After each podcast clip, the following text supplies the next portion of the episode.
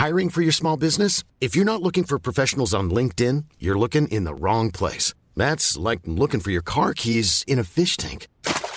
LinkedIn helps you hire professionals you can't find anywhere else, even those who aren't actively searching for a new job but might be open to the perfect role. In a given month, over 70% of LinkedIn users don't even visit other leading job sites. So start looking in the right place. With LinkedIn, you can hire professionals like a professional. Post your free job on linkedin.com slash people today. Hola a todos, muy buenas noches y bienvenidos a este nuevo directo en el canal de YouTube que, aunque se emite principalmente en el canal de YouTube, podéis eh, presenciar desde las diversas redes sociales en las que estoy presente, eh, tanto Twitch, Facebook como Twitter, LinkedIn, eh, etc. este es un directo, como algunos de los que venimos haciendo durante las últimas semanas, que está apadrinado por la Universidad de las Hespérides. Como ya he explicado en otras ocasiones, pero permitidme que lo recuerde brevemente, la Universidad de las Hespérides es una nueva universidad que se acaba de crear en España, que hemos creado entre un grupo de, inversores, de profesores bastante heterogéneo. Dentro de ese grupo me encuentro, me encuentro yo mismo y que es una universidad online con sede en, Canarias y que eh, imparte titulaciones oficiales en España y en el espacio eh, europeo de educación superior. Y mm, como parte pues, de, esta, eh, de este lanzamiento de la Universidad de las Hespérides estamos desarrollando, lo seguiremos desarrollando a lo largo del siguiente año, pues una serie de directos en los que intentamos traer al profesorado de la universidad para que nos hable de diversas cuestiones en las que estén especializados. Y hoy vamos a hablar de algo que ha sucedido recientemente, la primera vuelta en las elecciones de Guatemala y una primera vuelta en la que han sobrevivido políticamente dos candidatos que pues, por hacer el chiste, no sabemos si es pasar de Guatemala a Guatepeor el uno o el otro. Eh, son dos candidatos que son bastante peligrosos para las libertades individuales. No es que Guatemala, eh, ahora hablaremos sobre ello, haya tenido un historial de, presidentes especialmente eh, amistosos con el Estado de Derecho, pero todo es susceptible de empeorar y parece que estos comicios pueden llevar al país a una involución adicional a la que podría haber experimentado con otros presidentes anteriormente. Y bueno, para hablar de todo esto hemos traído a tres personas que son, como digo, profesoras de la Universidad de las Hespérides, también son profesores em, de la Universidad Francisco Marroquín y que conocen muy de cerca la realidad de Guatemala, ya sea porque han vivido en Guatemala o ya sea porque actualmente viven en, Guatemala. La primera persona a la que hemos traído, que es además el director del grado de Relaciones Internacionales y de Negocios Internacionales en la Universidad eh, de las Esperides. Eh, es Eduardo Fernández, que ya nos acompañó hace unos días. ¿Qué tal, Edu? Bienvenido. Buenas, Juan Ramón. Ya sabes que es un verdadero placer estar aquí. también tenemos a Rogelio Núñez. Eh, encantado, Rogelio, profesor, como digo, de Esperides y de la Universidad Francisco Marroquín, profesor del grado también de Relaciones Internacionales. ¿Qué tal? Encantado, Juan Ramón y a Pedro Trujillo, profesor de la Universidad Francisco Marroquín y de la Universidad de las Espérides, tanto en el grado de Relaciones Internacionales como de Negocios Internacionales. Pedro, encantado, un placer. Igualmente, Juan Ramón, Edu, Rogelio y el resto.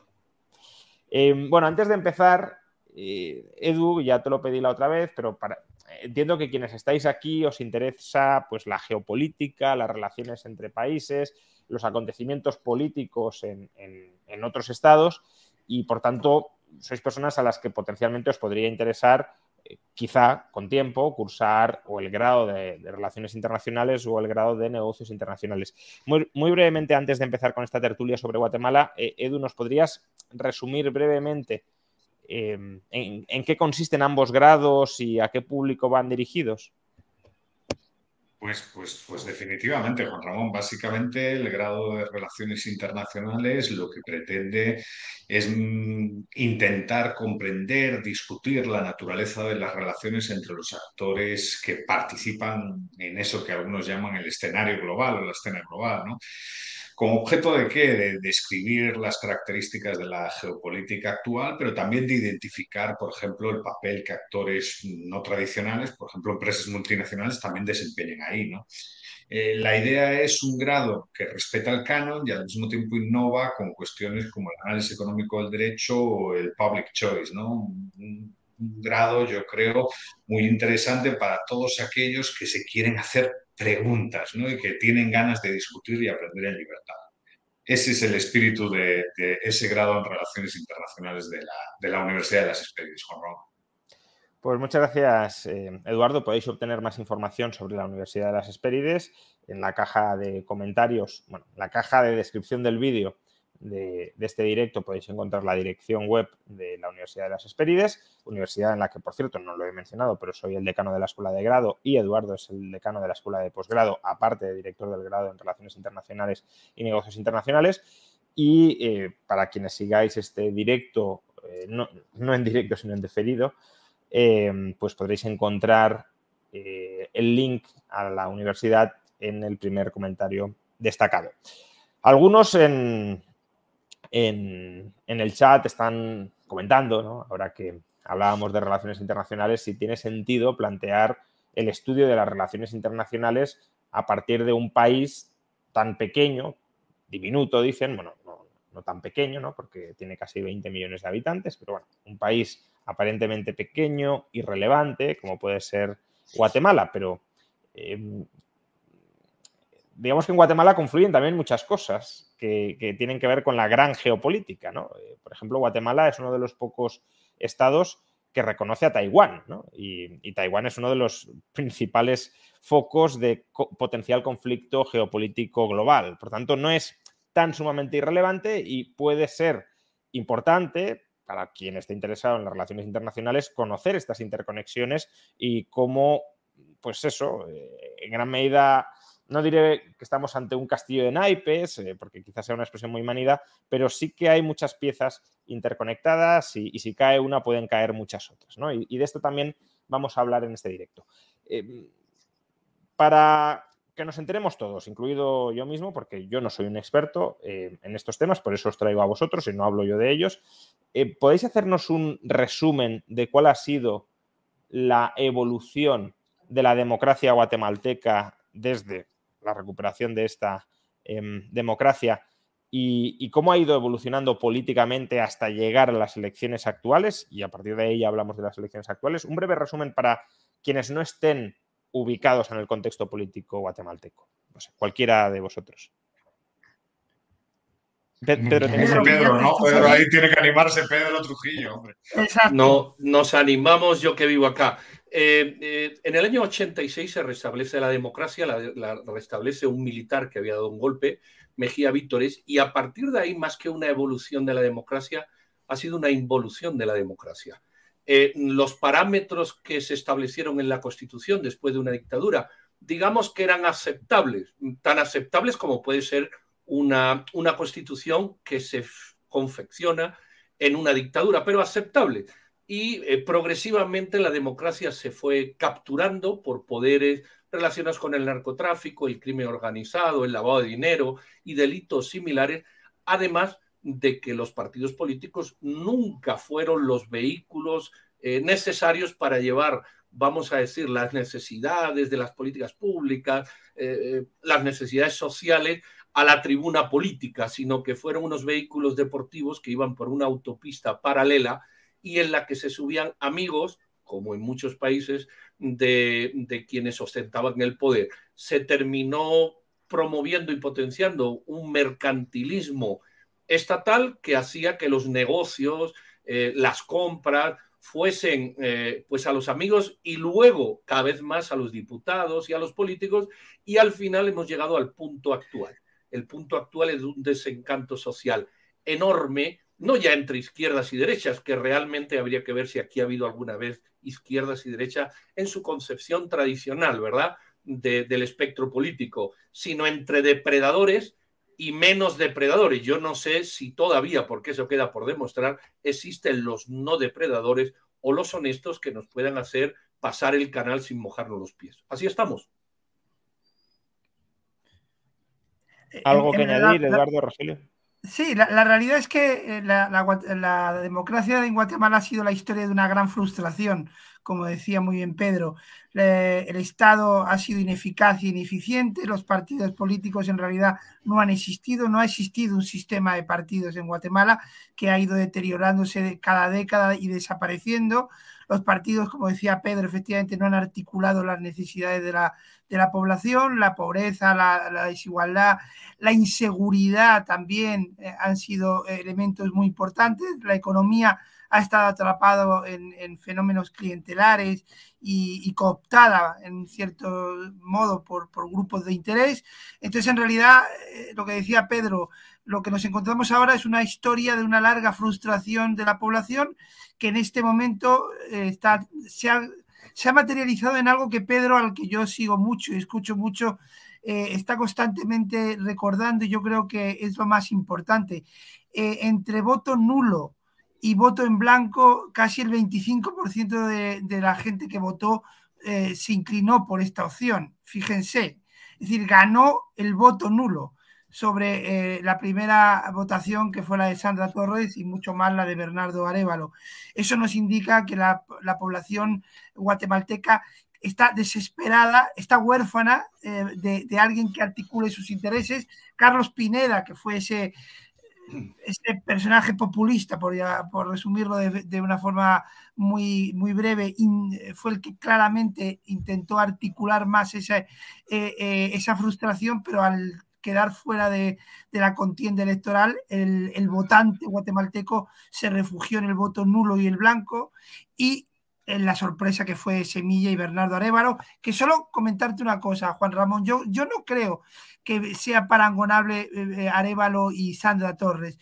Eh, francamente creo que no es tanto un duelo izquierda-derecha, sino que lo que es sobre todo es un duelo entre el sistema y un intento de cambio. No sé si será un cambio mejor o cambio a peor, pero por lo menos un intento de cambio por parte de Bernardo Arevalo.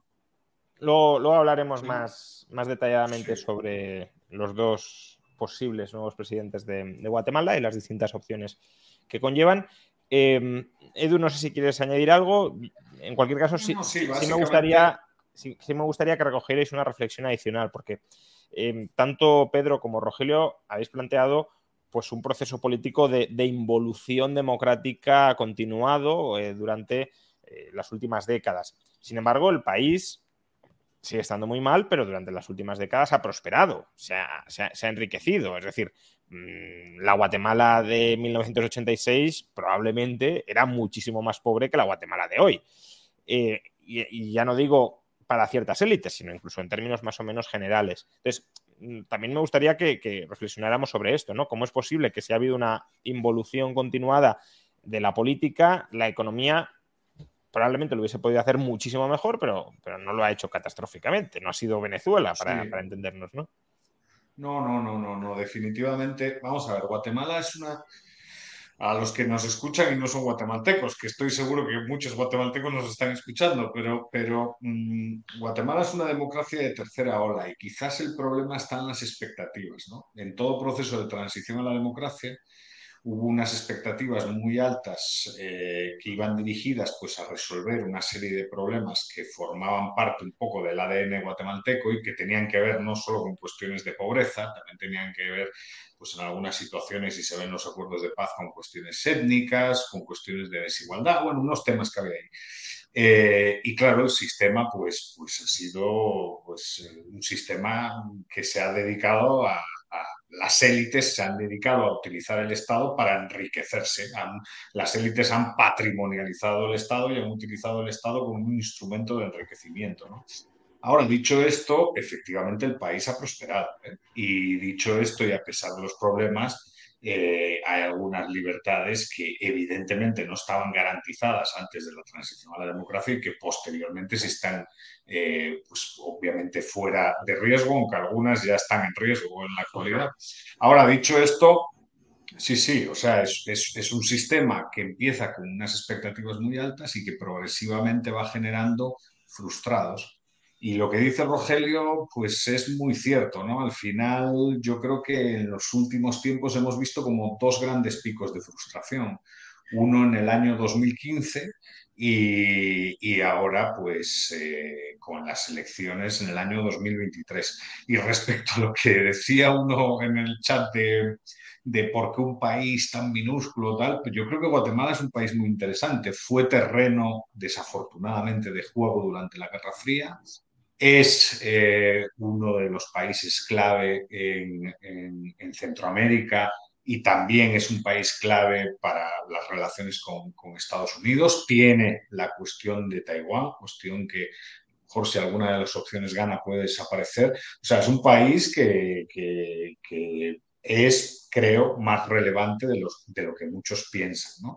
Pero claro, en cuanto a las elecciones, pues efectivamente lo ha resumido Rogel, ¿no? O sea, el ganador ha sido el voto nulo el voto nulo casi 17.5%. Si sumamos el voto en blanco, que es casi un 7%, 6,99%, pues la suma, la suma digamos, de, de, llega casi al 24, 24% ¿no? de la población, que, que, es la opción mayoritaria sin lugar a dudas. ¿no?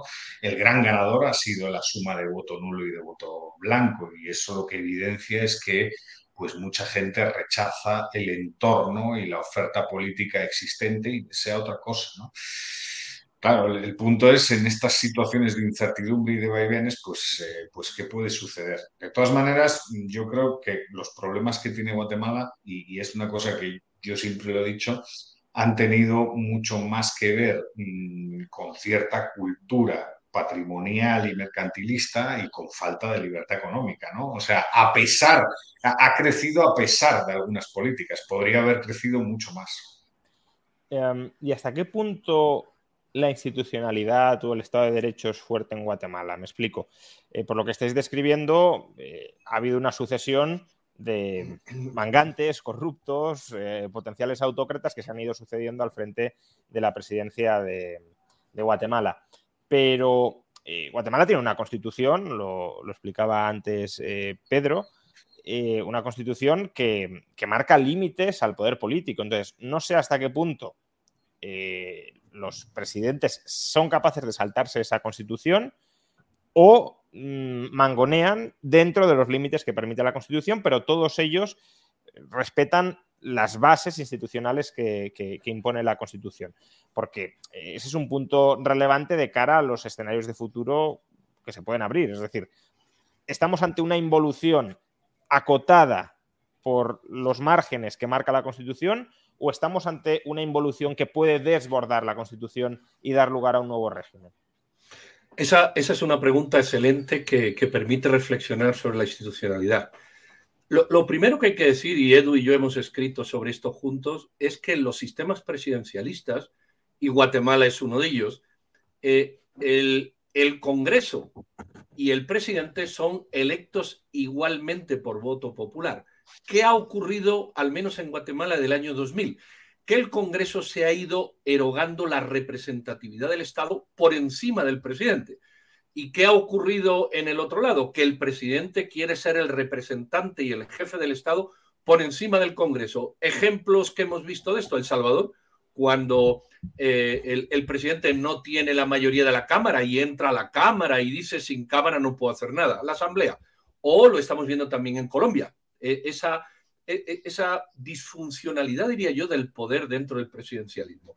Dicho esto, voy a poner un simple ejemplo. Dos, la ley de servicio civil, el funcionario, el funcionario, la ley del funcionariado no se aplica aquí con la rigurosidad que se debiera. Con lo cual, cada partido político que llega nombra del orden de 5, 6, 7 u 8 mil eh, amigos, sean embajadores, directores generales, con lo cual el servicio público no es tal, sino que es el servicio al que te nombró. Hay una, hay una relación nombrado, eh, eh, nombrador, digámoslo así, que hace que el ciudadano quede fuera de todo eso. Eso yo creo que ya afecta seriamente la, institucionalidad y el servicio público. Y hay otra cosa interesantísima. Si usted lee la Constitución de Guatemala, establece la pirámide judicial, que es la de todos los países. Una Corte Suprema, unas Cortes de Apelaciones o intermedias y unos juzgados de primera instancia. Va. Bueno, la Corte de Constitucionalidad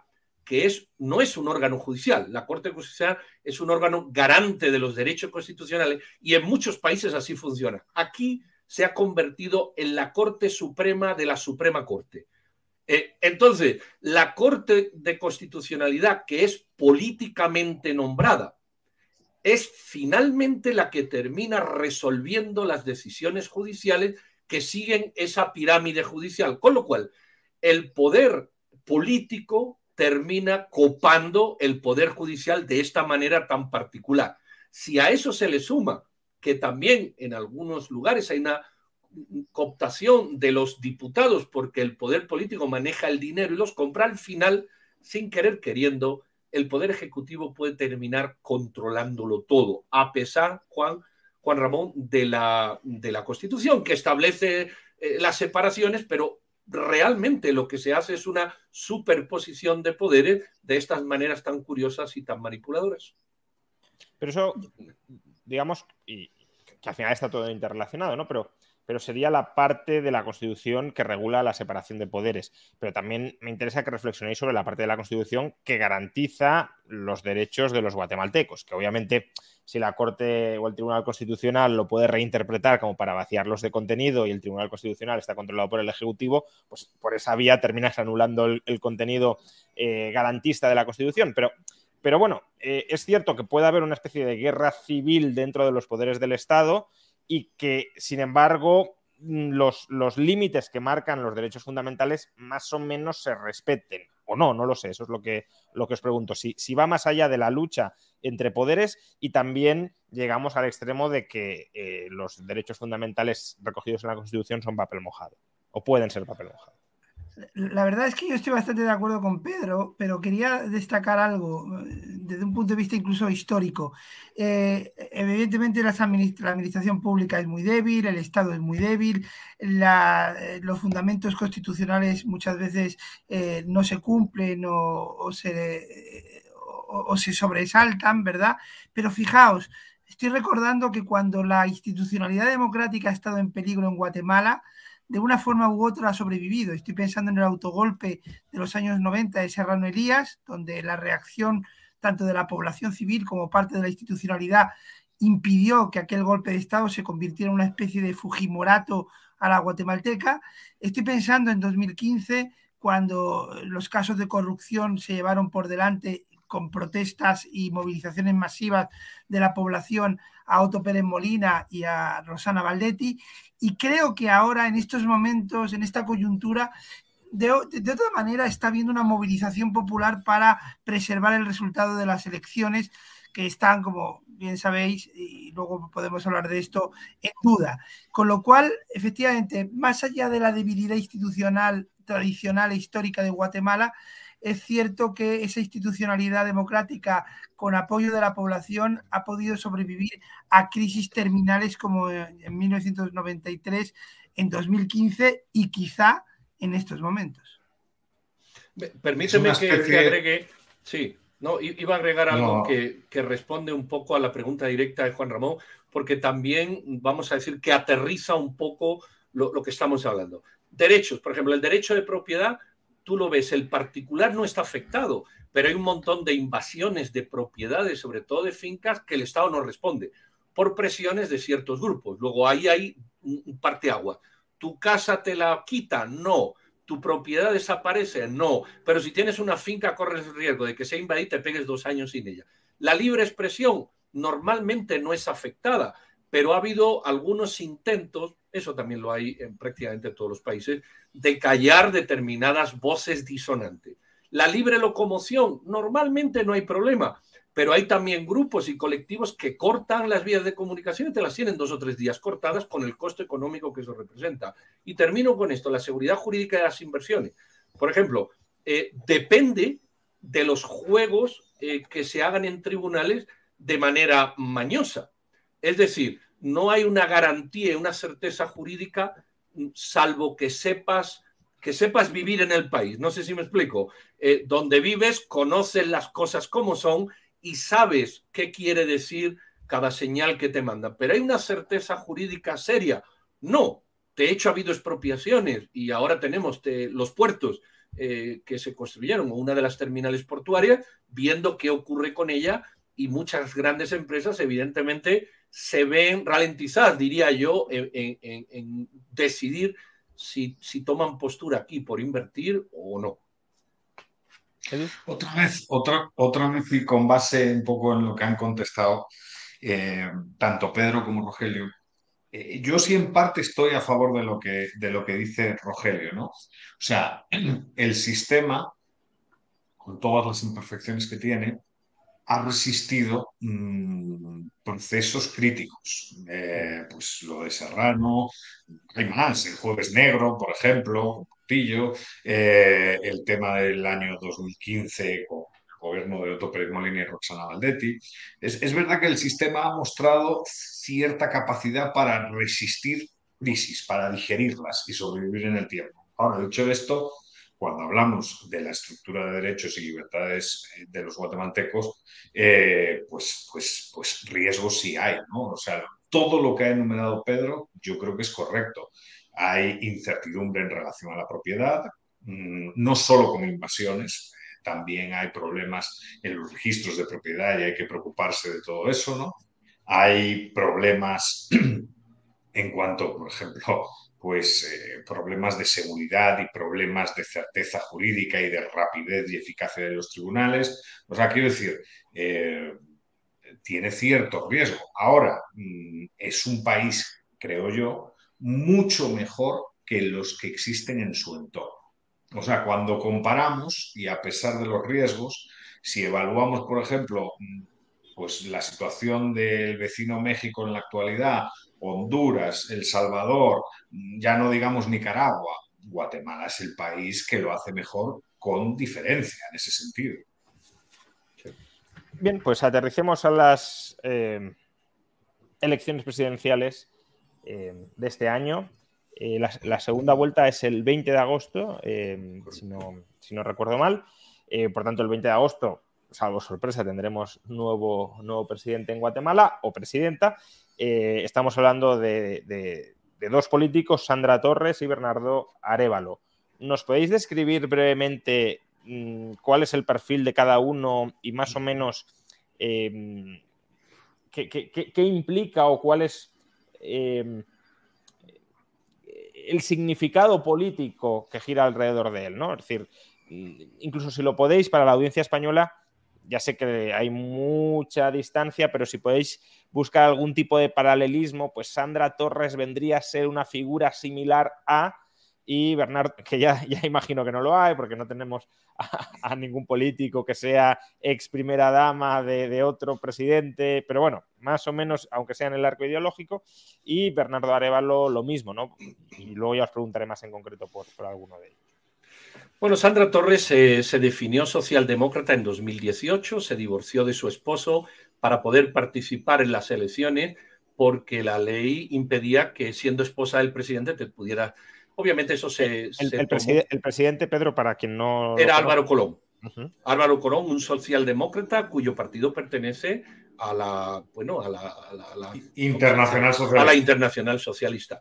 Eh, la señora, eh, los tribunales no la dejaron porque entendieron, obviamente, que aquello era un fraude de ley, y en las siguientes elecciones, 2015, 2019, se volvió a presentar, en las dos quedó finalista y en las dos perdió.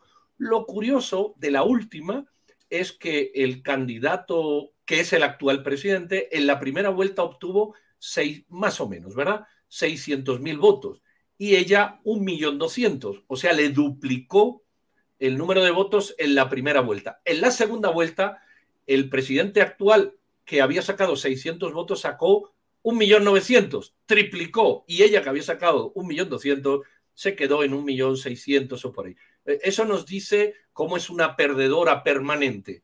Y esta era su última oportunidad. Ella es Sandra Torre. Ha pasado de esa definición poco real de Socialdemocracia de 2018. Recordemos que Sandra Torre y su esposo fueron a condecorar a Fidel Castro. Eh, intentaron intentaron eh, ingresar en Petrocaribe a toda costa, eh, intentaron por vías indirectas nacionalizaciones de grupos energéticos, no se pudo o no pudieron afortunadamente. En fin, digamos que en aquello era un socialismo interventor próximo, si ustedes quieren, en la antesala de lo que se ha denominado el socialismo del siglo XXI. Pero la evolución de la señora en ese afán por llegar al poder la ha vuelto una pragmática absoluta. Sandra Torres hoy, eh, le, a decir una promesa y a lo mejor le suena a risa, pero así lo prometió. Ella prometió de todo, eh, para las madres solteras, para los estudiantes, o sea, no hay colectivo que no tenga una adjudicación monetaria eh, si ella gana. Pero lo más curioso es que prometió para los deportistas una bolsa de deporte, con chándal, zapatillas y pelota incluida. Yo recuerdo que le contesté en el WhatsApp, oiga, y, si el señor es un jugador, pues no sé, perdón, e, es, un deportista, no sé, de 100 metros, ¿qué va a hacer con la pelota que usted le promete en la famosa canasta? Es pragmática, eh, puede hacer cualquier cosa, es populista, populista. y don Bernardo Arevalo es un hombre de organismos internacionales, de hecho yo lo conocí en 1998 en Naciones Unidas, en Minuga ha trabajado siempre en organismos internacionales, es una persona académica moderada, yo diría eh, que está en el entorno de la socialdemocracia, del progresismo ecologista, por, esa, por esa línea, si ustedes quieren, ideológica, que eh, en su programa de gobierno eh, promete cosas, escuela, salud, bueno, este tipo de cuestiones, pero que si ustedes suman todo lo que eso cuesta, y yo lo he hecho, llega a duplicar el actual presupuesto anual de gasto del Estado, que es algo inconcebible. Es decir, si uno suma, dice, oiga, párase ahí, usted no puede conseguir esto, porque si ya el, presupuesto anual es deficitario en 20%, desde luego duplicarlo es un absurdo. Pero bueno, ahí están las promesas. Creo que no va a poder cumplir ni la décima parte de lo que ha prometido. Pero en fin, la gente piensa que en él hay un grado de honestidad muy superior al de Sandra Torres. O sea, Sandra Torres quizá en España no tenga un parangón, pero sería algo así como Cristina Fernández de Kirchner versión guatemalteca. Totalmente, creo que no, se, puede, no, se puede, poner una imagen más, más parecida a Sandra Torres. Salvo por la deriva puede que, Ojo, puede que peor, ¿eh? puede que peor si gobernase. ¿eh? Eh, incluso con la deriva ideológica incluida, ¿verdad? Sí, bueno, pero Cristina Kirchner siempre ha sido peronista y, radical en su postulación, en, sus posturas ideológicas, mientras que a Sandra Torres, como bien ha dicho Pedro, la hemos visto evolucionar, bueno, o pragmáticamente de esa socialdemocracia casi cercana al socialismo del siglo XXI y ahora está situado en un conservadurismo Mm, muy, muy pronunciado, incluso su vicepresidente, eh, vicepresidencial, mejor dicho, es un pastor evangélico, está claramente apelando a los valores tradicionales, está hablando del peligro del comunismo, de que van a venir los porabortistas, que sería Bernardo Arevalo. Entonces, evidentemente, eh, eh, Sandra Torres es un personaje difícilmente parangonable a escala mundial, porque yo tampoco conozco a nadie que sea divorciado para casarse con la patria, por poner un ejemplo. Y, el gran problema de Bernardo Arevalo es no su ideología, que como muy bien ha dicho Pedro, es un hombre muy moderado, eh, socialdemócrata, pero moderado, sino que eh, tampoco creo que vaya a ser capaz de llevar a cabo su proyecto político si ganara, entre otras cosas porque el Congreso está en manos de los opositores a su proyecto. Es decir, más o menos 100 eh, escaños estarían en manos de la vieja política y la vieja política va a tener un objetivo fundamental si gana Bernardo Arevalo, bloquear al presidente. Y ahí vamos a entrar en un, como también decía muy bien Pedro, en un choque de trenes institucional, como lo estamos viendo en Chile, como lo estamos viendo en Colombia, como lo estamos viendo en cierto modo en Brasil. Es, una, es una es una escala bastante, eh, eh, mejor dicho, es una tendencia muy regional el, el, que los presidentes estén prácticamente maniatados, maniatados por, por los congresos opositores. Em, Edu, porque habéis, habéis, pintado a, a, Bernardo Arevalo como, como un moderado, eh, pero yo también he escuchado a gente que lo ha calificado de, ecocomunista o de socialista del siglo XXI. Entonces, yo no tengo ni idea. Por eso, yo, te yo, te, voy a decir, yo te voy a decir, Juan Ramón, yo, yo creo que cuando uno ve los programas, mm, o sea, vamos a ver, Sandra Torres es, como ha dicho Pedro, una mujer pragmática. Es una mujer que, que viene de la guerrilla guatemalteca, eh, que se reconvierte en una organización socialdemócrata y que como está obsesionada, como todos los políticos por otra parte, con la obtención del poder, pues está dispuesta a hacer lo que sea.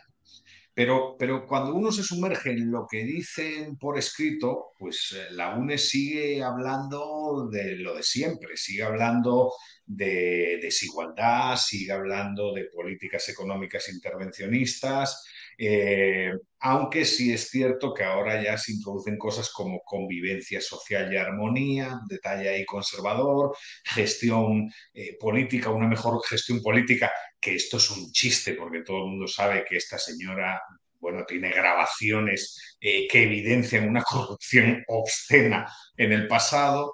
y luego, claro, Semilla mm, y, su líder, el señor Arevalo, pues evidentemente, Arevalo es como también han dicho, ¿no? Un diplomático, un sociólogo y una persona que, bueno, que viene de ese mundo de las organizaciones internacionales. Tiene cierto, eh, cierta aurea mística porque es hijo de, Juan José Arevalo, presidente guatemalteco de la década de los 40. Eh, pero cuando vamos también al, programa, mm, equidad es una palabra central en el programa de Semilla, ¿no? Eh, plurinacionalidad, reconocer la pluralidad del país, eh, impulsar una economía humana, que ya todos los que estamos aquí más o menos sabemos qué se entiende por eso. ecologismo, vamos a ver, por un símil a los españoles es más Madrid, ¿no? Es literalmente ese tipo de formación de izquierda eh, que asigna un rol muy importante al Estado y a la tecnocracia y que obviamente, pues, pues eso sí, no, no tiene ese pasado pues, de corrupción y de tal que sí se observa en Sandra y en la UNE, ¿no? Y que en Sevilla pues no se observa, pero vaya, eh, en términos económicos están muy lejos del liberalismo. Además hay una cosa, Bernardo Arevalo es el mayor del grupo. Esto es importante, eh, porque como en todos los partidos hay muchas corrientes. Eh, y yo me atrevería a decir que Bernardo Arevalo es el más moderado de todo, de todo el partido. Eh, quizás por la edad, quizás por la experiencia, quizás por sí mismo. si nos vamos a buscar de alguna manera dentro de esa corriente de semilla grupos, vamos a decir, de una izquierda menos moderada o más acentuada, la gente joven, que es la mayoría, que hay en Semilla, desde Samuel Pérez y otras diputadas. De hecho, el secretario general es Samuel Pérez. Bernardo Arevalo pasaba por ahí, ¿verdad? De alguna manera. Eh, creo que son más intensos en lo que, eh, lo que hemos expuesto que el propio Bernardo Arevalo, que es un hombre eh, moderado, bastante moderado. ¿Y en qué sentido el partido puede impulsarle a hacer cosas que, que no quiere hacer? Porque hasta cierto punto, guardando mucho las distancias, pero sería quizá un caso similar al de Perú con Pedro Castillo, que era un candidato que no era el líder del partido y que tenía eh, al, partido presionándole para que fuera más radical, incluso para que iniciara un proceso constituyente que él aparentemente no quería iniciar. ¿no? Entonces, no sé si aquí, no lo sé, se puede dar algo parecido o Bernardo Arevalo tiene el control del partido e impondrá su agenda si es presidente. No, no, yo no creo que tenga el control del partido, ni mucho menos. Además, se dan otras circunstancias que hacen que una vez electo, si lo fuera, eh, pierda todo valor, que es la no reelección presidencial. Es decir, si Bernardo Arevalo es electo y no responde al partido, el partido lo va a presionar porque las siguientes elecciones irán contra el partido eh, eh, por, por este círculo que acabo de decir. Eh, a mí me da que el carácter de Bernardo Alévaro no es una persona que se va a dejar presionar fácilmente por una corriente más joven.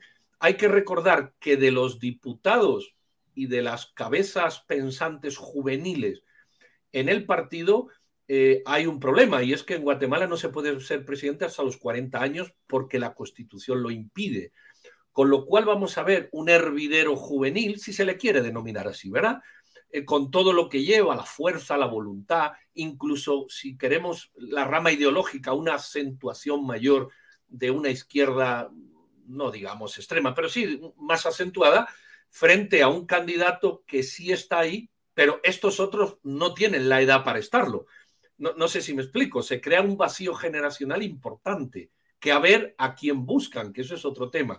Y el costo de Bernardo Arevalo lo paga el partido. Bernardo Arevalo, si llega a la presidencia, tiene que hacer algo. Y el gran problema, como decía Rogelio, es que el Congreso no lo va a dejar. ¿En qué se va a traducir esto? Bueno, puede ser que, como también pasó en Perú y en Colombia, en acudir al pueblo como un elemento de sustento de las decisiones y eso lo que trae es eh, pues eh, malestar social, manifestaciones y este tipo de cosas, porque desde luego eh, con el apoyo del Congreso no, no, no, cuenta en absoluto, tiene 23 diputados, no tiene más. Está claro, que, está claro que Semilla, desde mi punto de vista, a día de hoy, con el contexto, en caso ganas en la segunda vuelta, está en una posición muy débil, ¿no? O sea, estamos hablando de 23 diputados en un país en el cual el Poder Legislativo tiene 160 diputados. Para sacar adelante, por ejemplo, una reforma constitucional o similar, se necesitan eh, dos, mm, pues, pues, pues, claro, dos tercios de, la Cámara. Entonces, no es una situación fácil. Eso, eh, pues, promovería a lo mejor una situación de bloqueo que yo soy muy partidario de las situaciones de bloqueo, pero, pero, pero lo que sospecho es un poco lo que dice Pedro, por los mensajes de algún líder ¿no? del partido. Llamar a la calle, ¿no? Eh, eso ya es más problema, porque al final ahí sí se generan ciertas, o sí se pueden generar ciertas tensiones. Dicho esto, eh, yo creo que Semilla es más plural de lo que la gente lo ve. O sea, Semilla, mm, sí es cierto, la narrativa es un partido socialdemócrata de izquierda o de nueva izquierda, urbano.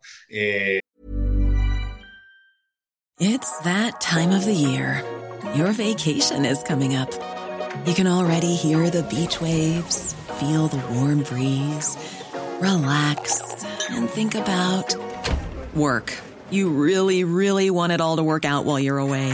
Monday.com gives you and the team that peace of mind. When all work is on one platform and everyone's in sync, things just flow wherever you are. Tap the banner to go to Monday.com. Here's a cool fact a crocodile can't stick out its tongue. Another cool fact you can get short term health insurance for a month or just under a year in some states. United Healthcare short term insurance plans are designed for people who are between jobs, coming off their parents' plan, or turning a side hustle into a full time gig.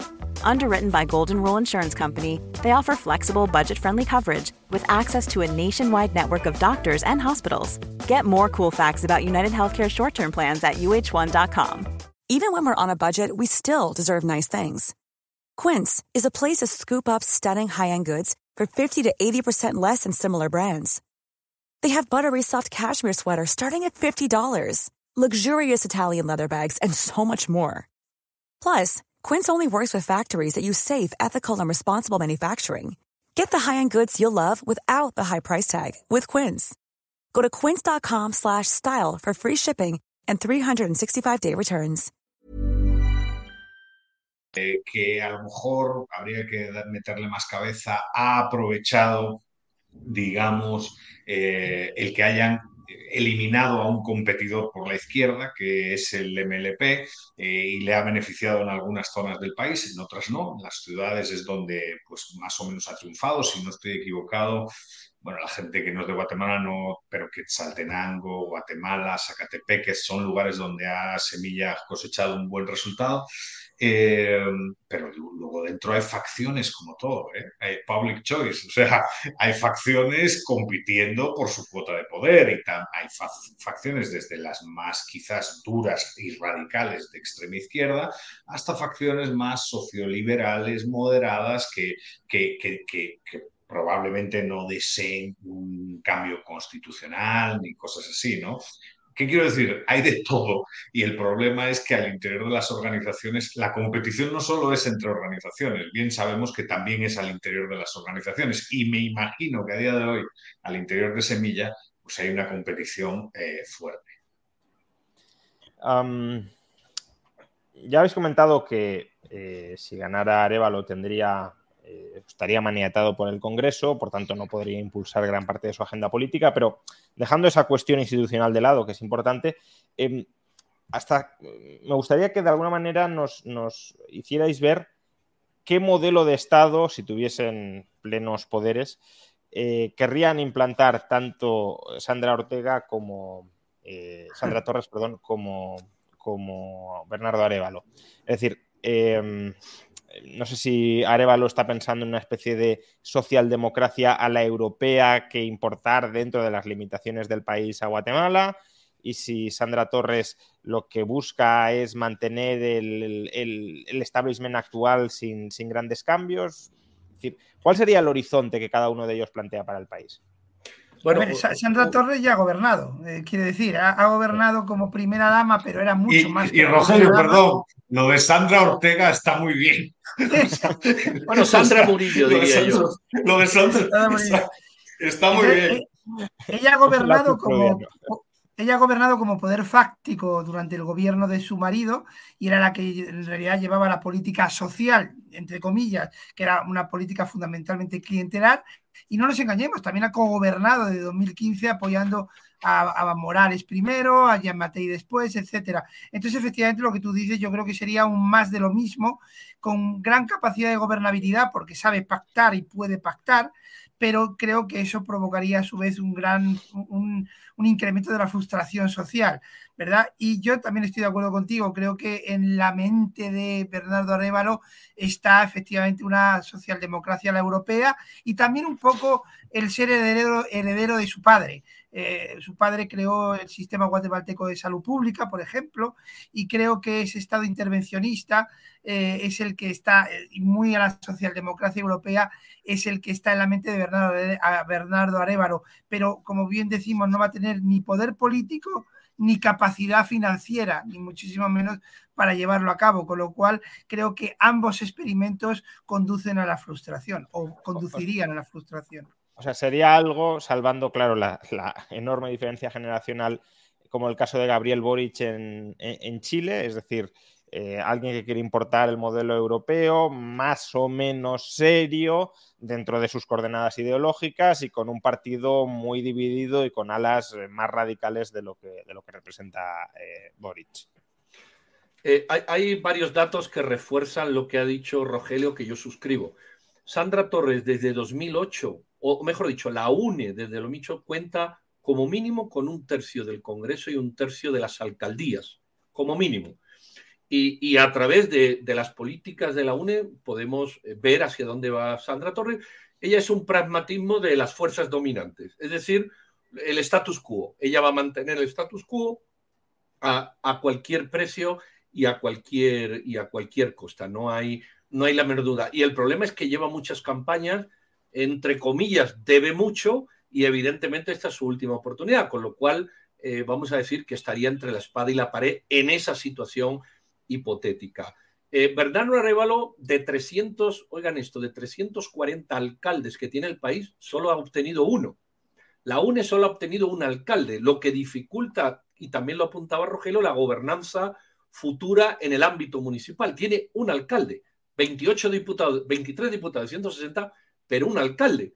Eh, eh, eh, esto es la dimensión. Con lo cual la figura de Bernardo Arevalo sobresale de esa falta de linealidad entre la elección presidencial, la de diputados y la de alcalde, porque aparece un Bernardo Arevalo surgiendo de, bueno, de las aguas, pero luego no se corresponde con el número de diputados, aunque hay bastantes, 23, pero de 160 es evidente que es un 12, un 13%, pero alcaldes hay uno. Entonces, eso dificulta. en la campaña, Bernardo Areval, como bien eh, dibujaba Rogelio, eh, su campaña era Mi padre hizo. Es decir, hay un anclaje a la revolución de, bueno, a los años, a la década dorada, como dicen, o del 44 al 54. Eh, ¿Cuál es el problema o qué haría él? Duplicar el presupuesto que ya hemos dicho. Creo que no tiene los pies en el suelo. Es decir, es una propuesta política que no tiene los pies en el suelo. Y hay varios vectores que van a influir gane quien gane. Va, hay dos vectores importantes, independientemente de quién dibuje ese horizonte que tú preguntabas. Uno, hay un, un hartazgo social enorme, enorme que puede estallar de cualquier manera o en cualquier momento o seguir ahí. Y luego también está un tema que no sale, la mitad de la población es indígena. Y otro tema, la mitad de la población es evangélico-cristiana y muchas eh, iglesias eh, neopentecostales, con todo lo que eso lleva de radicalismo. esos vectores transversales, independientemente del modelo, que ya más o menos, no más o menos, lo ha descrito muy bien Rogelio, yo más o menos he aportado algo, estos vectores transversales son fundamentales. ¿Y cómo van a responder a la presión de los Estados Unidos? ¿Y, existe algún riesgo con alguno de ambos candidatos de que no me refiero a riesgo político en, el sentido de, bueno, parece que no hay mayoría en el Congreso, pero em, si, hubiese fuerza suficiente o si alguno de ellos, aunque no puedan repetir sus partidos, etcétera, ganaran tracción en próximas eh, elecciones, ¿hay algún riesgo de que se abra un proceso constituyente en Guatemala o eso no está en los planes de nadie? Yo eso lo veo tan difícil, tan enormemente difícil. Ahora, ahora, yo eso lo veo, no lo veo imposible porque hay un riesgo, sí hay un riesgo, quizás muy pequeño, ¿verdad? ¿Cuál es el riesgo? Que un Bernardo Arevalo en el poder ante la imposibilidad de hacer nada, absolutamente nada, por las razones expuestas sobradamente por Rogelio y por todos en general, eh, se vea en la necesidad política de darle pábulo a, estos, a estas peticiones de ciertos grupos como el MLP de hacer una asamblea nacional constituyente y generar esa dinámica. Eh, eh, ¿Lo haría? Yo creo que no. ¿Lo podría hacer? Bueno, en política nada es imposible y habrá que ver cuando uno esté entre la espada y la pared si es lo único que queda para hacer saltar la tapa de la olla de presión. No lo sé. O sea, que al final el sistema actual no corre riesgo más allá de que se oriente en una dirección o en otra. No es como en otros países hispanoamericanos donde si ganaba un determinado candidato veíamos sí o sí un cambio de régimen y a partir de ahí el abismo. Aquí estamos, pues nos iremos más un poquito en esta dirección, nos quedaremos donde estamos, pero más o menos el panorama político no cambiará de manera radical. Correcto. Yo creo que hay una, hay una cuestión que es casi está fuera de toda duda y es la fragmentación electoral en Guatemala es una constante. Y al final el poder legislativo está muy fragmentado y eso contraintuitivamente sí eleva los costes para tomar decisiones, los costos de coordinación pues suben, pero al mismo tiempo vacuna sobre frente frente a todas estas cuestiones, ¿no? Porque en cierto sentido, sí, el presidente puede optar si, quisiera una reforma constitucional, que yo creo que no la quiere, pero si la quisiese, podría optar por otros mecanismos, la Constitución así lo determina, eh, pero la cosa es que también tiene que ser consciente de quién la ha votado. ¿eh? O sea, es que, es que eh, yo, yo, creo que a día de hoy el perfil, la sociología del votante de Semilla es más conservador de lo que los líderes de Semilla son conscientes, ¿no? O sea, es un partido urbano, pero, pero no es tan progresista. Semilla ha capitalizado hartazgo con el sistema, eh, corrupción de un gran número de partidos y ellos se libran de esa etiqueta de corruptos y, tienen y aprovechan y capitalizan políticamente eh, pues la decencia en términos de no haber eh, manipulado presupuesto público, ni haber patrimonializado el Estado, ni tal, eso no significa que todos los votantes de Semilla compartan la agenda que Semilla ha defendido en su programa político. Eso es bastante difícil. Y a día de hoy, en la segunda vuelta, lo que puede suceder es una cosa muy extraña en la segunda vuelta.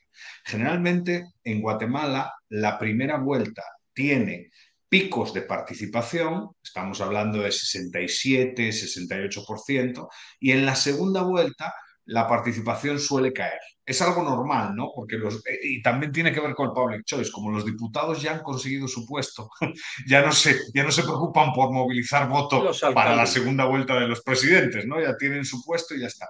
Pero ¿qué puede suceder Ahora, pues puede suceder lo contrario, porque como la participación en primera vuelta ha sido tan baja, 60%, y el voto nulo y el voto en blanco y la abstención han sido tan altas, eh, contra, contraintuitivamente y un poco contra la norma, digamos, del sistema eh, político guatemalteco, a lo mejor la participación sube. Y eso, y eso, eso sí sería un hecho mm, a reseñar en la historia del sistema político guatemalteco. Y habría que explicar por qué sube, qué razones motivan la subida y en qué se traduce la subida. Pero, pero yo honestamente a lo mejor, no sé, soy iluso o naif, yo creo que la fragmentación, tanto a uno como a otro, le va a dificultar la vida. Y yo creo que le dificultaría más la vida a Semilla. La fragmentación le dificultaría más a un Arevalo en el gobierno que a una Sandra Torres en el gobierno. Y, a ver, hacer pronósticos es eh, muy complicado o imposible, pero eh, ¿qué sensación tenéis de lo que puede suceder? Porque habéis pintado a Sandra, Torres como la eterna perdedora, em, como una persona que genera mucha animadversión y que al final consigue que, todos los demás se unan en su contra y salga derrotada, pero también habéis dicho que ha ido evolucionando y se ha ido adaptando camaleónicamente para, para reducir esa, desafección y no sé si ahora tiene verdaderas opciones de ganar o si eh, Arevalo volverá a hacer como ha ocurrido antes, volverá a aglutinar todo el voto anti-Torres y, puede salir elegido. Mira, si haces un panorama ideológico matemático o al revés, resulta que aquí va a haber, si, todo el mundo, o sea, si los dos, las personas que votaron a unos y a otros lo siguen votando y teniendo en cuenta los números que Eduardo ha dicho, 40, 45%, aunque pueden subir, va a haber unos 2 millones de votos disponibles, vamos a decir, para, para sumar a los que ya se mantienen con las dos opciones. ¿Qué dicen las matemáticas, la experiencia eh, y, el análisis de, elecciones pasadas? Que esos votos se deberían de ir a Sandra Torres. ¿Por qué? Bueno, la mayoría, ¿verdad? ¿Por qué? Eh, ideológicamente son de un centro derecha, entre comillas, pero que ha estado aliado con Sandra Torres en, en este, en esta administración. Entonces, teóricamente, si se sigue ese, ese análisis de los amigos eh, que tuve van a confiar en mí, eh, pues vamos a decir que Sandra Torres puede ganar por 200, 300 mil votos de diferencia. Votos de la izquierda que pueden ir a, Semilla son muy pocos. Eh, prácticamente vos, que es una decisión de la UNE, que hay 200.000 votos y el resto son partidos minoritarios. De hecho, el Movimiento de Liberación de los Pueblos hasta desaparece, no tiene. Ahora, ¿va a ocurrir eso? Yo creo que no. Eso es lo que dice la, matemática comparativa ideológica con la selección. Yo creo que no. Desde que, que Bernardo de Arevalo queda en segunda vuelta, aunque todavía hay que decir que los resultados no están oficiales, ¿verdad? No se han oficializado, pero bueno, eh, se ha generado un boom. Ese es otro tema que hay que discutir. ¿eh? Exacto, que ese es otro tema que hasta el viernes no podemos decir esto. Pero eh, Bernardo de ha generado un boom que puede romper los cánones de, esta matemática que fácil que yo acabo de hacer y erigirse como el presidente de Guatemala. Es más, yo creo que eso va a ocurrir, que eso va a ocurrir. Y por eso hay toda una acción ahora en estos días de, grupos eh, teóricamente de derecha, aunque bueno, una derecha entre comillas, ¿verdad? O de grupos eh, eh, afines a Sandra Torres que están haciendo lo indecible para ver de dónde sacan votos y cómo entrampan el proceso. Yo creo que va a quedar el señor Arevalo, Arevalo y que las matemáticas no van a ocurrir como en otras ocasiones y que Sandra va a quedar por tercera vez destronada. Sí, estoy muy de acuerdo, aunque es verdad que cada día me levanto con una sensación diferente, pero efectivamente estoy de acuerdo con Pedro. Eh, Bernardo Arevalo ha creado una ilusión muy grande, eh, esa frustración de la que hablábamos, él la va a canalizar, y el voto nulo y el voto eh, en blanco en gran parte yo creo que se va a ir hacia él. estoy de acuerdo con Eduardo. Eduardo, me, me gusta mucho tu reflexión porque yo llevaba planteándomela, pero no me atrevía a decirlo el que se cambie la dinámica tradicional en Guatemala y aumente el voto en la segunda vuelta. Es algo que, me parece que, no es descartable por eso, por esa ilusión de cambio que ha creado Bernardo Arevalo y que puede hacer que mucha gente que, sea, que está en la, en la abstención acuda ahora a votar por, alguien que crea esa ilusión. Con lo cual creo que los fríos números, como dice Pedro, nos conducirían a la victoria de Sandra, pero es que hay algo más, hay algo más y ese algo más yo creo que efectivamente favorece a, favorece a, Bernardo Arevalo, aparte de la historia. La historia nos demuestra que Sandra Torres eh, hace presidentes. Ella no es la presidenta, pero sí consigue que sus rivales eh, ganen las elecciones. No sé si se nos ha marchado. Hay, hay un tema, hay un tema que, sobre esto a mí me parece también muy importante y es el asunto de que claro, las expectativas, eh, en caso de que el gobierno de Arevalo eh, sea una realidad, eh, pueden también ser su, su, destrucción absoluta en el corto plazo, ¿no? Porque, o sea, en el fondo, sí es cierto que, que, efectivamente se ve una ilusión y, y es como una ilusión que, que, se repite en el tiempo. Yo, yo, siempre comparé la democracia guatemalteca, lo decía antes, con una especie de saco de boxeo. ¿no? Parece que la gente le golpea y afortunadamente el, el sistema eh, recupera la forma, pero una cosa está clara. Un gobierno de Arevalo eh, en situación de bloqueo eh, puede ser una cosa muy frustrante también, ¿no? Y Mira, esa es la realidad legislativa que hay en el sistema a día de hoy. Yo creo que hay dos fenómenos, aquí nos ayudará Rogelio un poco más. Hay dos fenómenos históricos en el país que, que, a lo mejor se pueden tomar como ejemplo de lo que tú dices. Un fenómeno es Vinicio Cerezo, otro fenómeno es Berger. Presidentes que llegan y, y, mueren con su salida, mueren ellos y mueren el partido, muerte política me refiero, eh, desaparecen. No sé si la democracia cristiana de Vinicio, tú quizás Rogelio, tú tienes mejor memoria histórica que yo, pero sobre todo el partido de Berger, ocurrió lo que Eduardo apunta un poco. Llego, no puedo aunque quiero, no me dejan, no quiero, en fin, tampoco es importante el motor. Lo cierto es que el resultado es que apenas avanzó un milímetro, porque ninguno retrocedió dos, también hay que decirlo, pero avanzó un milímetro y, lo siguiente fue la desaparición absoluta del personaje y del partido. Eh, ver Rogelio, eh, no sé, esa comparación que se me ocurre como un elemento ilustrador de, de lo que decía Eduardo. Sí, totalmente. Eh, ah, yo lo comentaba al principio, los sistemas de partidos en Guatemala han durado prácticamente una década y han desaparecido. Todo parecía que la democracia cristiana y la Unión de Centro Nacional iban a ser las dos grandes fuerzas que iban a articular la democracia guatemalteca al comienzo de la misma y sin embargo, al cabo de 10 años, en 1995, ya era el PAN y el FRG y lo que parecía que iba a ser PAN y FRG para siempre acabó 10 años después y apareció la UNE eh, eh, y, y luego y, hemos visto eh, cómo el propio sistema se come a sus hijos. Y ahora eh, incluso estamos, como muy bien decía Eduardo, en un sistema absolutamente eh, dividido, fragmentado y prácticamente sin partidos políticos, porque incluso la UNE que es el único partido que podríamos hablar como tal, tú lo decías, ha pasado de tener el 25% más o menos en la primera vuelta hace cuatro años a tener el 15%. Por cierto, Eduardo, tú lo has comentado, creo que es un caso, esto sí que es histórico.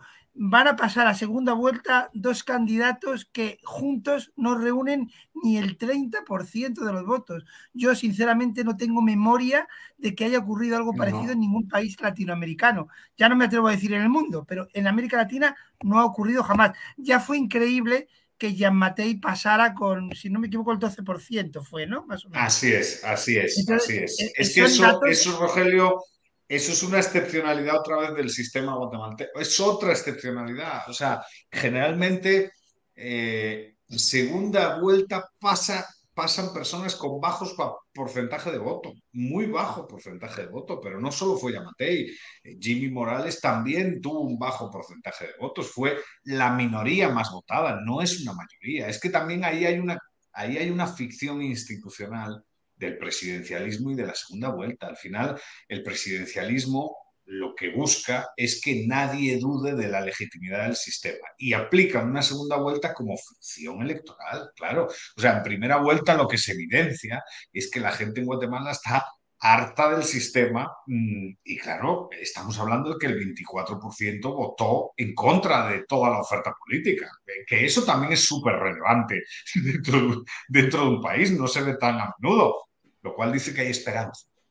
Porque, porque esa, gente, esa gente que vota en contra y que no votó, eh, en el fondo también tienen capacidad crítica. Em, antes de pasar al, capítulo internacional, aunque sea brevemente, em, habéis hablado mucho de, hay mucho descontento en Guatemala, hay mucha decepción con el sistema. Em, ahora Eduardo dice hay esperanza porque la gente que, que, no se adhiere al sistema pues puede traer cambios pero ¿qué tipo de cambios serían necesarios para que eh, ese descontento social desapareciera? Em, porque, como hemos dicho, crecimiento económico ha habido. Es decir, cierta mejoría en las condiciones económicas la ha habido, pero ¿qué, falta? ¿Es una cuestión de, transparencia y de limpieza institucional, que no se robe masivamente, ausencia de corrupción, ausencia de privilegios? ¿O también eh, hay una parte significativa de la población que también querría un estado de bienestar al estilo europeo? ¿O, eso no es tan relevante? No sé. Eh. Mira, todos los indicadores, todos sin excepción, que uno tome para América Latina en general, para Centroamérica en particular y específicamente para Guatemala, te dicen que hay dos problemas, rule of law y control of corruption. Es decir, el Estado de Derecho y la corrupción. Esa es la causa, entiendo yo, la génesis, no las consecuencias, no, no, son la causa de todos los problemas. Tenemos una Corte Suprema de Justicia, que ya expliqué antes que no es tan suprema, pero ahí está, que lleva tres años eh, eh, que se tenía que haber cambiado y no se ha cambiado. Pues imagínense la, sensación en, el ciudadano y en el inversor, de decir, bueno, hay una Corte Suprema que lleva tres años prorrogada. Recuerden la, discusión que hubo en España, ¿verdad? Cuando... En España ha pasado. Exacto, eh, bueno, justamente me estaba acordando de eso ahora. y uno, pero no tres años, ¿verdad? Tres años. Entonces. Aquí más, aquí más, ¿eh? Aquí más de tres años. Más de tres. Bueno, pues. Entonces, ese es el gran problema. ¿Qué hay que hacer? Yo creo que aquí hay tres o cuatro pilares eh, institucionales que reforzar, que asentar, que construir. Uno de ellos es regularizar, regular el, el tema de la justicia. Es decir, la justicia hay que entrarle. El Estado de Derecho. Otro es la función pública. No podemos seguir con funcionarios a dedo. Eso no funciona así. No no porque son amigos, bueno, sobra que yo lo explique el tema. El tercero es la transparencia. Y el cuarto, que es un problema en el mundo, y, quizás sea muy atrevido que lo saque aquí, pero lo tengo que sacar, es que la gente entienda qué es, lo qué es la democracia, hasta dónde se estira la democracia.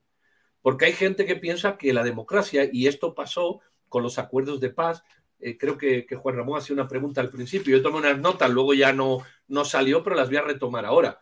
Eh, los acuerdos de paz proponían un 6% de crecimiento anual sostenido del Producto Interno Bruto. Este país ha crecido entre 3 y 3 punto algo, excepcionalmente una vez 4. Conclusión, cuando tú planeas comprarte un, un, adosado y una casa en la playa y un Porsche con lo que te va a tocar en la 11, es evidente que tus planes tienen unas debilidades brutales. Y claro, con el tiempo te frustra. Eso es lo que pasó aquí. Y la gente pensó, viene la democracia y los acuerdos de paz, ya está todo arreglado, sin darse cuenta que la democracia no arregla nada, entre comillas, no sé si me explico, arregla muchas cosas, pero no te da de comer necesariamente, establece unas condiciones para que tú te levantes a las 5 de la mañana con un pico y una pala y empieces a construir el futuro. Entonces la gente piensa que le tienen que dar, que tienen esos derechos y hay un mal aprendizaje social de la democracia. Y es otro de los factores eh, que evidentemente no se sustenta en esos pilares que no están construidos. Yo creo que, yo creo que hay unos temas que, bueno, que son desafíos, Y que son desafíos importantes y que en el fondo tienen que ver con la libertad económica. Derechos de propiedad, pues ahí hay que mejorar. Eficacia judicial, eficacia y eficacia del sistema judicial. La gente lo percibe como lento, la gente no confía en el mismo. Eh, integridad de las instituciones gubernamentales y, transparencia. Eh, bueno, cierta liberalización económica, ¿no? Que en el último índice de, libertad económica, pues esa libertad comercial ha caído, ¿no? Eh, luego, cuestiones como la fiscalidad, ¿no? Que pues, Dani Fernández, que es, lo conoces tú, Juan Ramón, pues tiene, tiene reflexiones muy interesantes en ese sentido, ¿no? Parece que es una fiscalidad amigable, pero no tanto. Eh, o sea, hay retos en el campo fiscal, hay retos en la eh, cuestión judicial, hay retos en la protección de los derechos de propiedad, hay retos todavía en la seguridad, eh, aunque la seguridad ha mejorado. Eso hay que, bueno, en el último año hubo un pico otra vez, pero bueno, en general desde la primera década del siglo XXI ha mejorado. Quiero decir, los retos eh, son muchos, pero sí es cierto que no se puede negar lo que, lo que ha dicho Juan Ramón el país económicamente ha ido creciendo y, progresiva, y yo creo que hay más renta de la que se dice que hay. Pero eso no inhabilita que existan problemas y que son problemas graves y que son problemas que frustran a amplias capas de la población.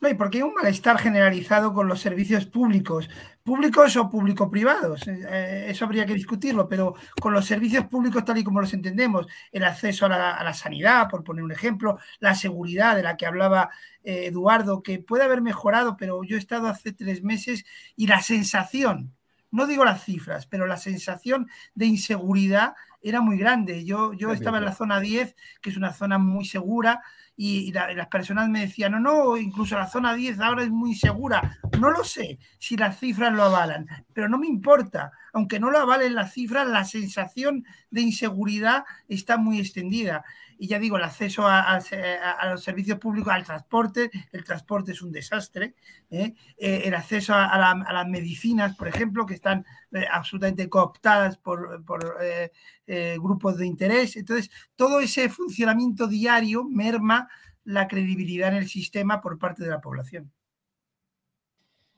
Pasemos ahora brevemente al, capítulo de las relaciones internacionales.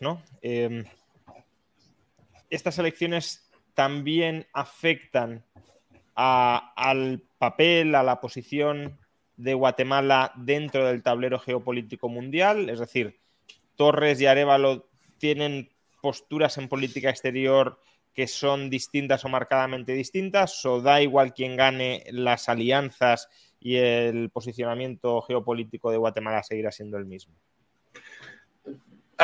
Es interesante. No va a haber mucho cambio, pero sí hay algo. Eh, hará una semana entrevistamos en radio a Bernardo Arevalo. Eh, bueno, Sandra Torres no va a cambiar nada, va a seguir con la relación con Estados Unidos como está.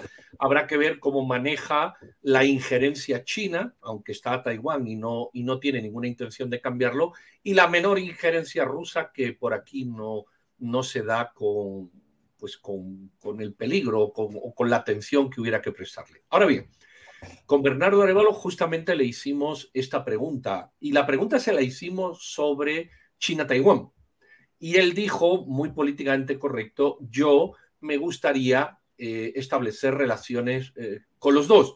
Eh, ¿Qué quiso decir? Quedarnos como estamos, con la Embajada de Taiwán y relaciones con China.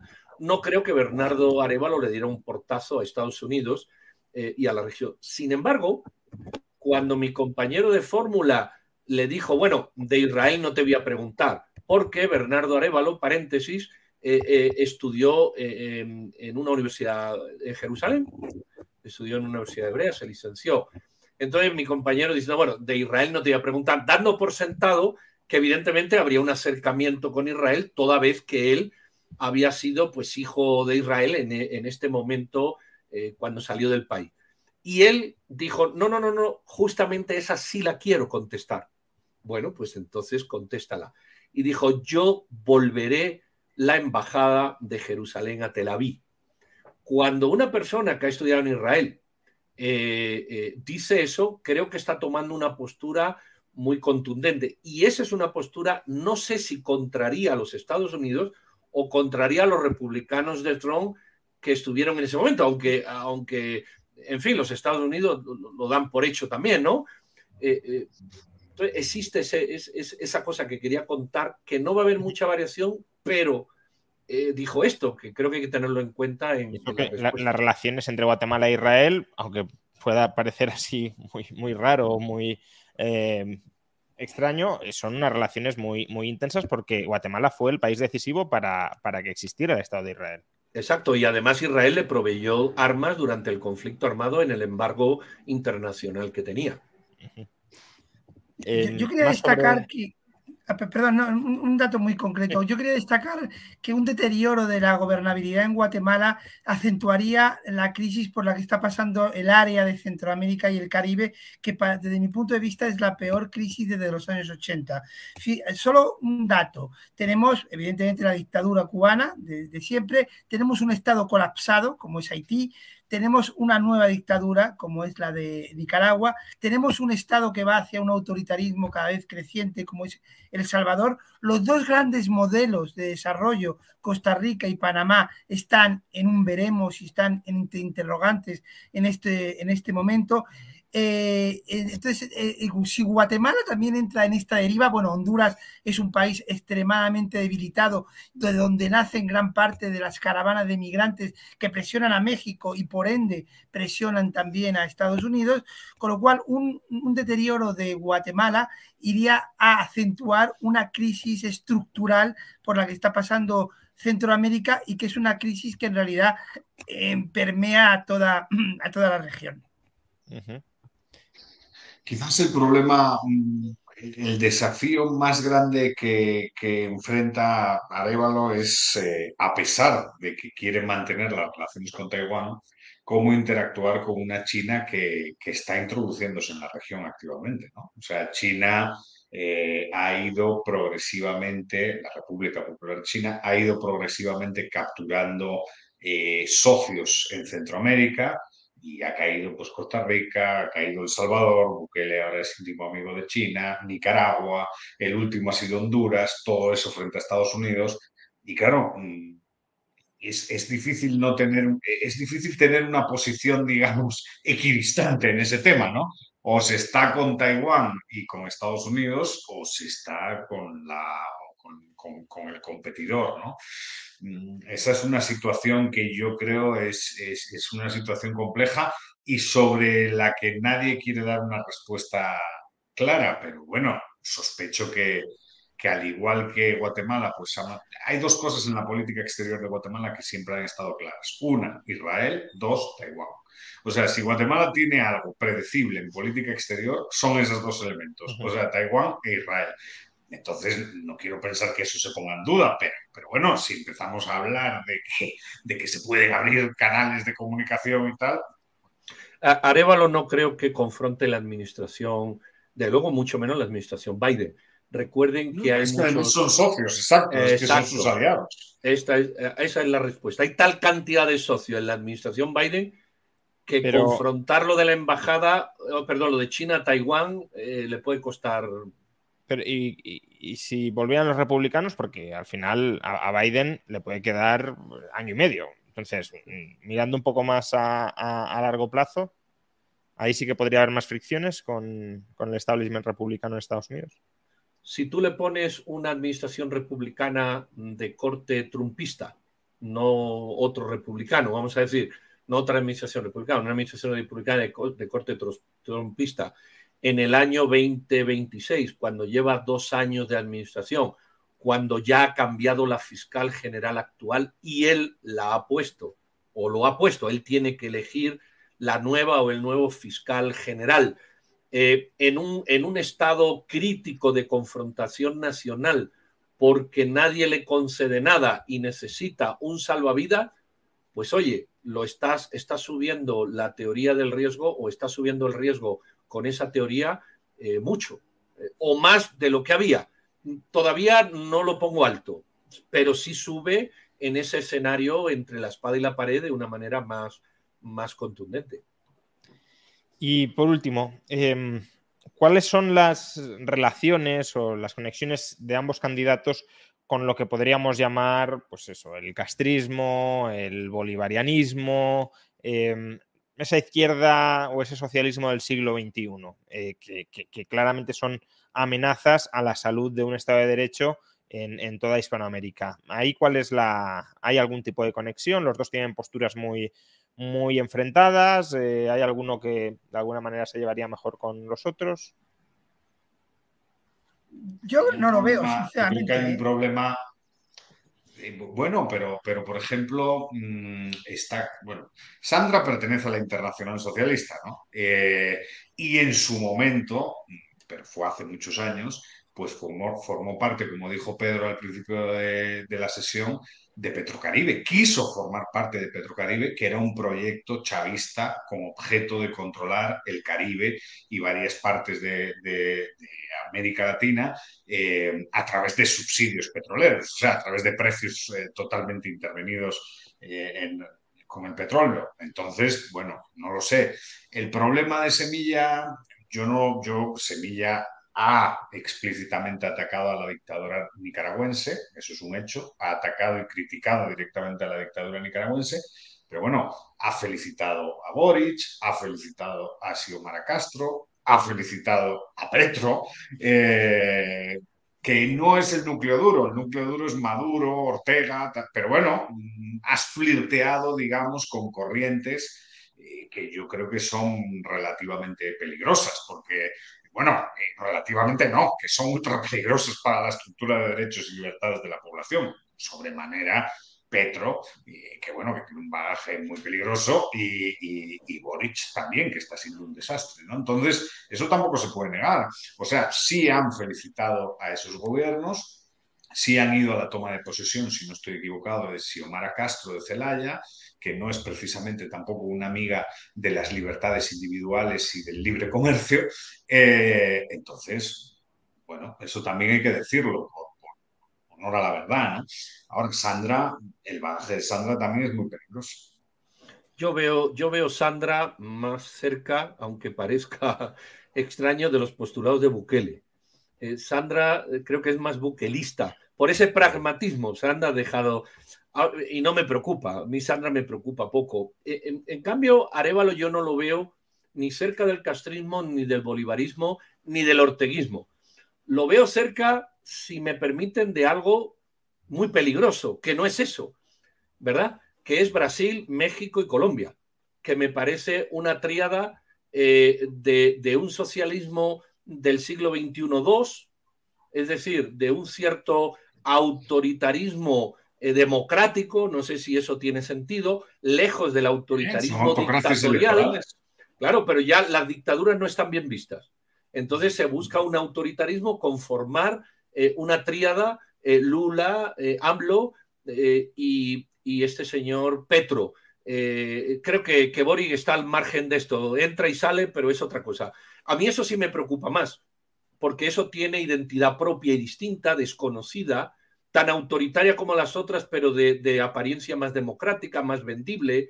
Me da que buscaría socios más ahí, si los busca, mm, que en estas dictaduras consolidadas.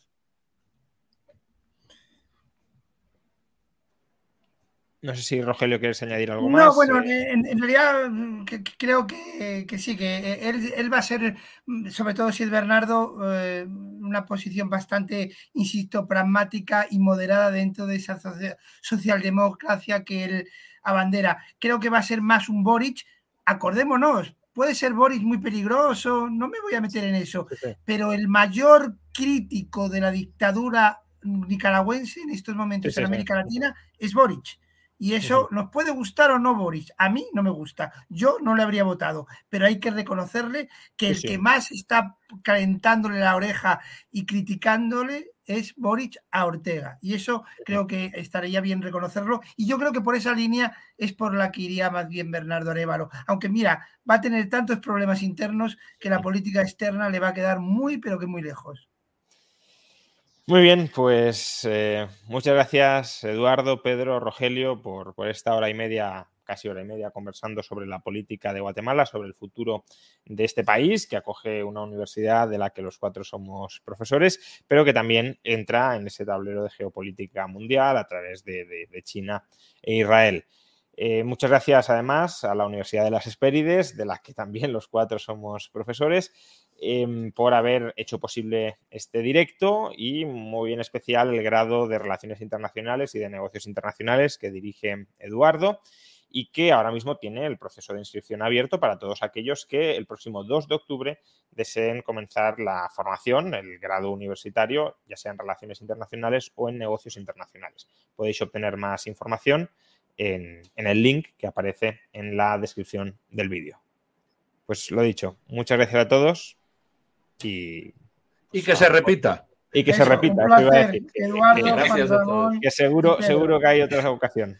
Muy amable. a todos.